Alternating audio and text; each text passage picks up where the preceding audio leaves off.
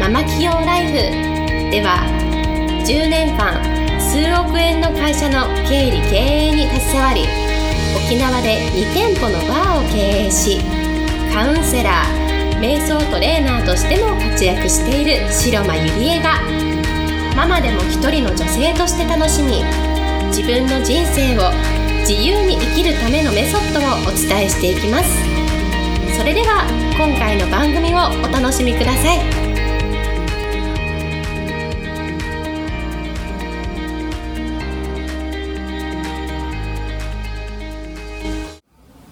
皆さんこんにちは白間入江です、えー、今日もポッドキャスト始めていきたいと思います、えー、今日のテーマはですね、えー、長倉健太さん著書移動力定住こそが不幸の始まりというテーマでお送りしたいと思います。え先週の日曜日ですね、えー、長倉健太さんのモテる読書術の沖縄講演会が無事開催されました。このポッドキャストでもですね何度かご紹介させていただいたと思うんですけれども、まあ、当初本当モテる読書術の講演会でこう準備させていただいていてで私もその長倉健太さんとこう対談の時は、まあ、モテる読書術の対談と思ってねもうずっとそれをイメージしてもうどこに行く時もモテる読書術の本をですねカバンに入れてそしてもう暗記するようにですね毎日こう読み返していたんですけれども。なんとその数ヶ月たった23ヶ月の間にですね長倉さんは、えー、またもう一冊書き上げてしまってそしてまた今週、えー、新刊が発売されるということで、まあ、移動力というね、まあ、新刊なんですけれども、まあ、それの対談にしようとですねいきなり言われましてでやっぱりこうメンターから言われたことは全部基本イエスなのでかしこまりましたみたいな感じでですねあのまあ、この2ヶ月で私もすごい知識が読書をたくさん読んでこう知識がいっぱいついたなっていう感じでこう振り返っています。でまあ移動力なんですけれども、まあ、定住こそがね不幸の始まりみたいな感じでこう書かれていてで、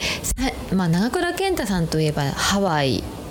サンフランシスコを拠点にしてそしてハワイにも今度ミニアムを持っていて東京大阪福岡を拠点に持っていて本当に地球をねこうぐるぐる回っていらっしゃる方なんですけれども、まあ、私もその長倉さんの足元には全然及ばないんですけれどもやっぱりこうえー、沖縄東京仙台をね毎週のようにこうぐるぐるぐるぐる回ってでまあ移動いつも本当移動している感じなんですけれどもやっぱり移動するからこそ感じるもの見える世界とかこう人生こう変わっていくなっていうのが本当にこう体感できているので皆さんにはそれを今日シェアしていきたいなと思います。でですね、えー、まず移動力のその第1章がですね、まあ、定住が人類の不幸の始まりだよっていうことがこう書かれているんですけれども、まあ、これはどういうことかっていうと定住するということは、まあ、安定していくっていうことなんですね。で定住するとやっぱりいろんな制限がこうかかってくるわけですよね。うんってことは自分自身に制限をかけていく人生になるんですよ。でマイホームこそがもう呪縛の一つだと思うんですけれどももうマイホームをね35年払いで買ったらやっぱりもうそこから動けない人生になってしまうと思うんですね。でそうするとやっぱりいろんなことがこう制限される人生だと思うんですね。うんで移動すればこう何がいいかというとやっぱりその時のその土地の出会いとかも広がりますしやっぱり人生って出会いによってこう変わってくるのでえチャンスも広がってくるし仕事の幅もどんどん広がってくるということが起こってくるんですね。例えば私だったら、まあ、仙台地元がねこう宮城県仙台なので仙台だけで活動していったらあの絶対その長倉さんと共演するとかいろんなことをのあの人生がもっともっとこう小さかったと思うんですね考え方もきっとでもやっぱり沖縄で授業をさせてもらったり東京でも講座とかいろんなことを勉強させていただいてるもらいただいてる中でやっぱりどんどんどんどんその自分の可能性がこう広がってくるなって思うんですね。で移動することによってその土地だけではまだまだ小さい活動かもしれないんだけれどもそれを掛け合わせた時なんか気づいたらなんかこう行動量もものすごくこう増えるし移動も増えるしその分の出会いとかチャンスとかもどんどん広がっていくなっていうことが考えられがを体験してるんですね。うん、でやっぱり人ってその安定をしてた時にどんどんどんどん覚醒する生き物なんですよね。うん、でこれはどういうことかっていうと、まあ、前もポッドキャストでお話ししたと思うんですけれどもやっぱりそのえー、 comfort zone から learning zone learning zone から panic zone に来た時に人ってどんどんどんどんやっぱりあの可能性が自分の可能性とかチャンスが広がってくるんじゃないのかなって思うんです。で今はその第2章では移動革命っていうのがこうここう書かれているんですけれどもそれはどういうことかというとやっぱり誰ももう1人1台こうスマホと言われている時代の中でスマホがあるからこそ簡単に移動する人生になると思うんですね。でもうこのスマホでもう旅行航空券とかそれからホテルとかもう簡単にこう予約することができてで今ってすごくもう価格順でこう出てくるのでものすごく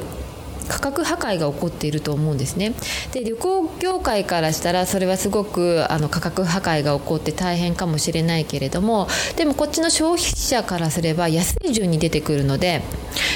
もう本当にあの簡単にこう安く航空券とかホテルが手に入るっていう時代なんですよね。うん